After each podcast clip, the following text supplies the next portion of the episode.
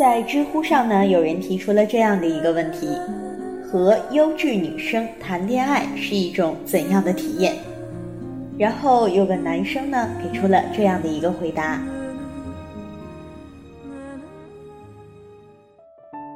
我女朋友就是你说的这种人，她是那种很漂亮、很独立的女人，自己还开了家花店。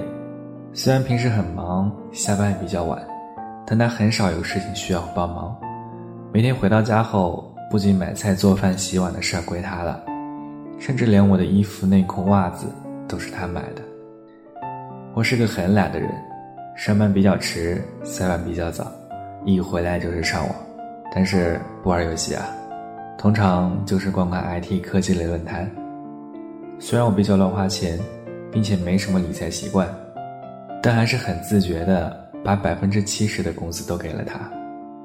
如果我加班晚了，他也会自己先睡，从不会打电话给我。我回家后，他也从来不看我手机。平常我喜欢叫哥们来家里聚会，他会很自觉地为我们准备很多菜，任我们几个在桌上吹牛逼耍酒疯，然后他自己一个人在沙发上，安安静静地看他的电视。过年过节的时候。我女朋友从来不要什么礼物，都是自己想要什么自己买，啊，当然，我的钱都在他那儿。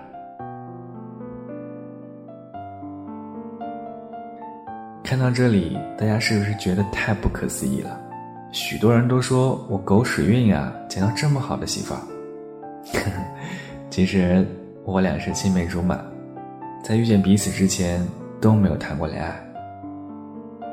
有时候我也问他，我身上这么多臭毛病，我妈有时候都忍不了，你怎么对我这么好？他说，因为我从小就喜欢你啊。我问他喜欢我什么，他说，喜欢就是喜欢，就像不喜欢别人一样，没有理由。是的，从小到大追他的人不计其数，但是我的想法很奇怪，就是他不会离开我。我工作的性质决定我和女客户接触的会比较多，为此他小姨也常提醒他，看我看紧点，他却说我是看着他长大的，他想什么我都懂，他不会喜欢上别人。想到这些，我觉得我很幸运。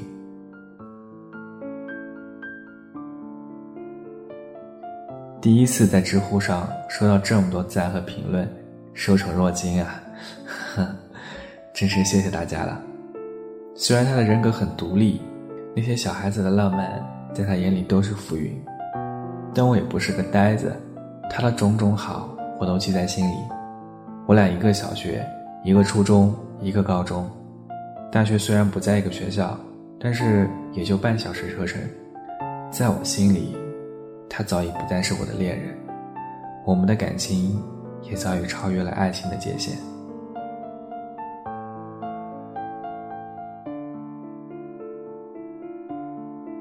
大学快毕业的时候，作为中英留学交换生，他去英国待了一年。这一年的时间里，我们电话没超过十个，也没有甜言蜜语。不过，他回来后，走出机场，见到我那刻就对我说：“我们把证先领了吧。”当时我尼玛就懵了。以他的学历和能力，是可以在魔都寻求一份非常好的工作。可是。还是待在我的城市，开了一家小花店。这件事情，我非常感动。当然，我们的感情也不是这么平淡无奇的。他喜欢看书、收藏书，所以只要是他想看的书，我都第一时间帮他买到。他喜欢唱歌，我就陪他在 KTV 里疯一晚上。他喜欢爬山，我就准备带他。把全国大大小小的山全都爬个遍。关于吵架，吵架肯定是有的。曾经我们住在一起近三年的时间里，都没拌过嘴，反倒是大学刚毕业那会儿，他在纠结着为出不出国而烦恼。嗯，可能是家里的原因啊。同时，我也迟迟找不到合适的工作，两方面原因加在一起，我的心情变得很糟糕。常会觉得他不理解我。结果我混账的搬了出去，到杭州哥们那待了两个月。这件事情一直觉得很伤他的心。别喷我秀恩爱啊！呵呵，我只是看到这个问题，不由得想到他的种种好。马上就要举办婚礼了，也祝大家幸福啊！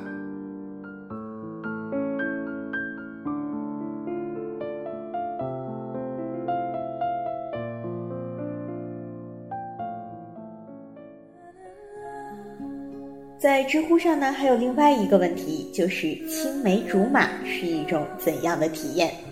很巧的是啊，上面这位男生的女友回答了这个问题。那么他的回答是这样的：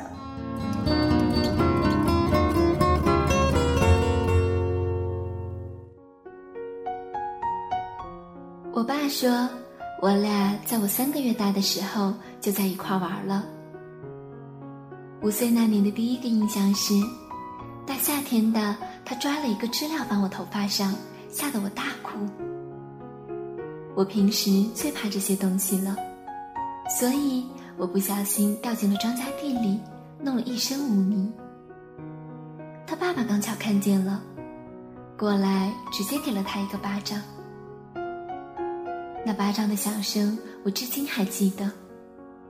那么的响亮，那么的清脆。后来看着他在大太阳底下罚站，我的心里好难受。于是我把我仅有的一个棒棒糖给他吃了。唉，好贱呐！从此他就对我好多了，也不再欺负我了。七岁那一年。我从小身体就不好，每次和小伙伴们一起玩都是落在最后。有一天傍晚六点多的时候，天色也已经黑了。我和一大帮小伙伴，包括他，从河坝上往家走。我们路过一片竹林后，正准备穿过一片坟地，突然不知道哪个混蛋喊了一句“有鬼”，吓得我们全都使劲跑。当然，我肯定是跑得最慢的那个，还不小心绊倒了，膝盖磕在一块石头上，撕了一个大口子，血大片大片的流。在小伙伴们持续往前跑的同时，他却一个人跑了回来，并且把我扶了回去。其实他小时候胆子特别小，最怕这些鬼怪之说了。去年的时候，我问他为什么要扶我，他说：“可能怕我爸扇我耳光吧。”十岁生日那天，我收到我人生的第一件礼物，他亲手做的纸风筝。这只纸风筝虽然不能飞，但我很喜欢。不过，由于我天天在床上玩这个风筝，还总因此耽误睡觉。这只风筝就被我爸一怒之下扯碎了，伤心的我哭了三四天，也好久没和我爸说话。他知道了这件事后告诉我，长大了赚钱给我买个能飞的。但是都过去十五年了，还没有买呢。十三岁那年，我上初一。每天都需要骑四十分钟自行车才能到学校。有一天早上，刚骑车出家门不远，车链条就断了，也没地方修。刚巧他骑车路过，就把他的自行车给我骑了，然后自己把我的自行车推到修理部修好后，再骑到学校。那天早操结束后。同学们都在看他脸红彤彤的读保证书，并保证不再迟到。当全校所有人都在哈哈大笑，只有我在使劲的哭，因为他到学校的时候已经迟到了两个小时。十四岁收到人生第一封情书，我告诉他后。他把情书一把夺了过去，结果被老师发现后，把我们送到了教导处。当时我心里害怕死了。后来我们三个人从教导处出来，他一把抱住我说：“你以后别再收别人情书了。”从此我就再也没有接受过别人的情书，我也永远忘不了那位同学的眼神。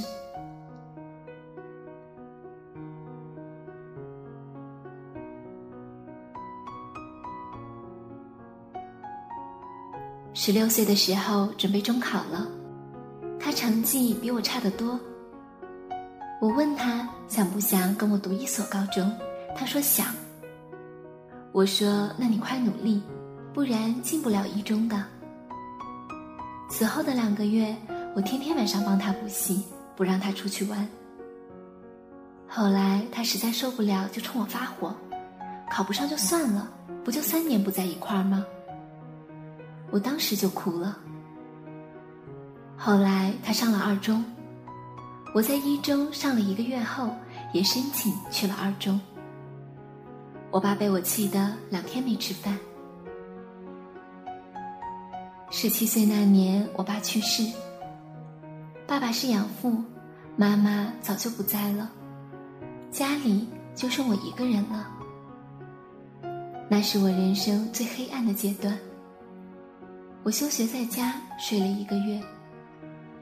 他每天五点起床到我家给我煮早饭，中午放学赶快买好饭送到我家里，然后再回去上学。晚上放学后。把课堂笔记拿给我学习，并煮好晚饭，烧好开水，然后等我睡了，他才走。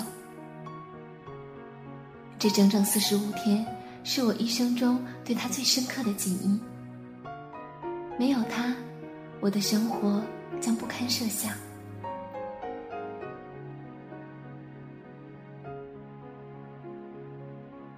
十九岁高考，我进了复旦，他为了我。也考了上海一所普通大学，并每天搭乘四十分钟的公交来复旦陪我吃晚饭。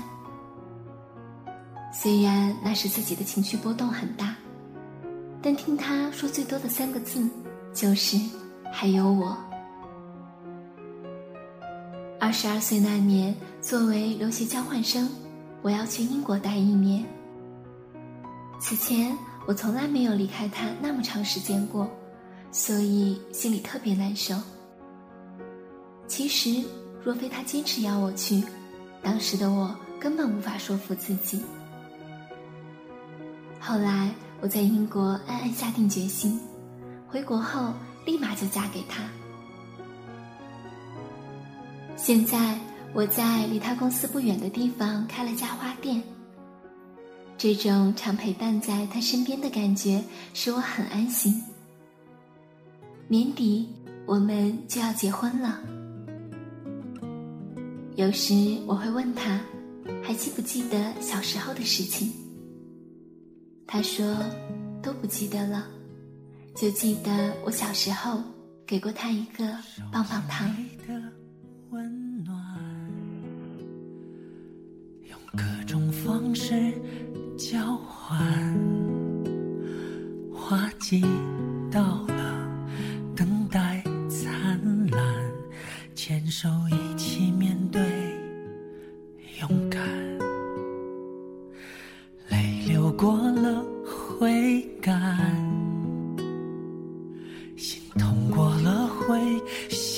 习惯，花季未了，感情圆满，我们互相取暖。有心事我和你彼此分担。感谢听众朋友们一如既往的关注纯色忧伤网络电台。如果你有好的原创文章，如果你也想把文字变成声音，请加粉丝群七幺八二零二二零七幺八二零二二零进行投稿。春色忧伤网络电台全体工作人员期待您的光临。这世界有你陪伴，任何事都变简单。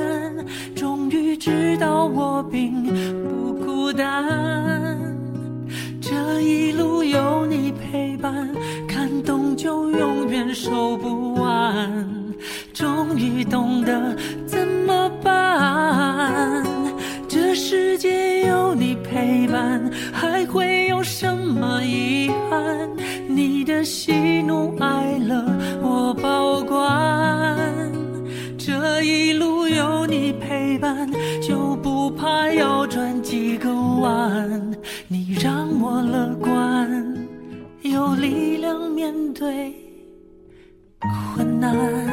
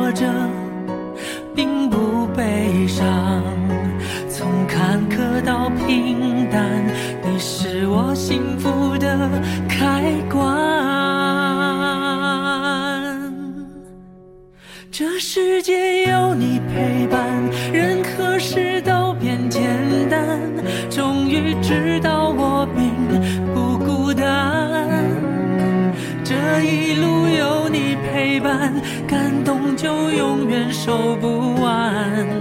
终于懂得怎么办。这世界有你陪伴，还会有什么遗憾？你的喜怒哀乐我保管，这一路有你陪伴，就不怕要转几个弯。